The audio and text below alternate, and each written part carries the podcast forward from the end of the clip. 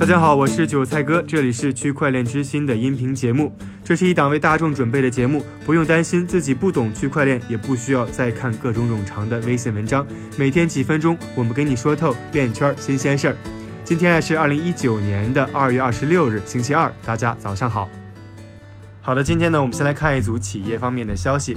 韩国的数字货币交易公司 Coinbase 目前正在申请破产，而该公司涉及的损失高达两千六百万美元。同时啊，他们的 CEO 还披露了其负责管理数字货币交易的员工挪用了公款，而该员工呢，也是另一家数字货币交易公司 Ubit 的前总裁。此前呢，他们被黑客袭击并蒙受了巨额的损失，在申请破产后被 Coinbase 公司收购。第二则消息，MacGax 的前 CEO Mark Kapelos 近日呢在接受采访时表示，与 CoinLab 之间的协议从未敲定，因为对方并未达成合同的相关约定。同时 mapgax 与 Sunlong Holding 之间的协议并不具有约束力，因为啊东京法庭并没有在协约达成的四十五天内批准通过。在 MacGax 破产后的五年，其受害者仍旧没能知道他们的 Bitcoin 去向。第三则消息，梅德赛斯奔驰在二月二十五号发布了一个运用区域链技术开发的平台。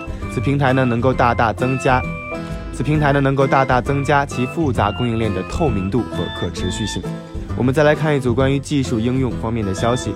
第一则，面向企业的数字货币开发软件 Autology 已经被加入到了 Google Cloud Platform Marketplace 中。这一新的支持软件叫做 ONT-DEV Platform。是一套可以用于 Autology 区块链中的签署数字合同的工具。第二则，深受欢迎的数字货币交易所 Binance 宣布其正式在印度尼西亚成立教育平台 Binance Academy，并将在该平台上提供与印尼语撰写的数字货币相关知识。最后呢，我们再来看一则关于政府方面的消息。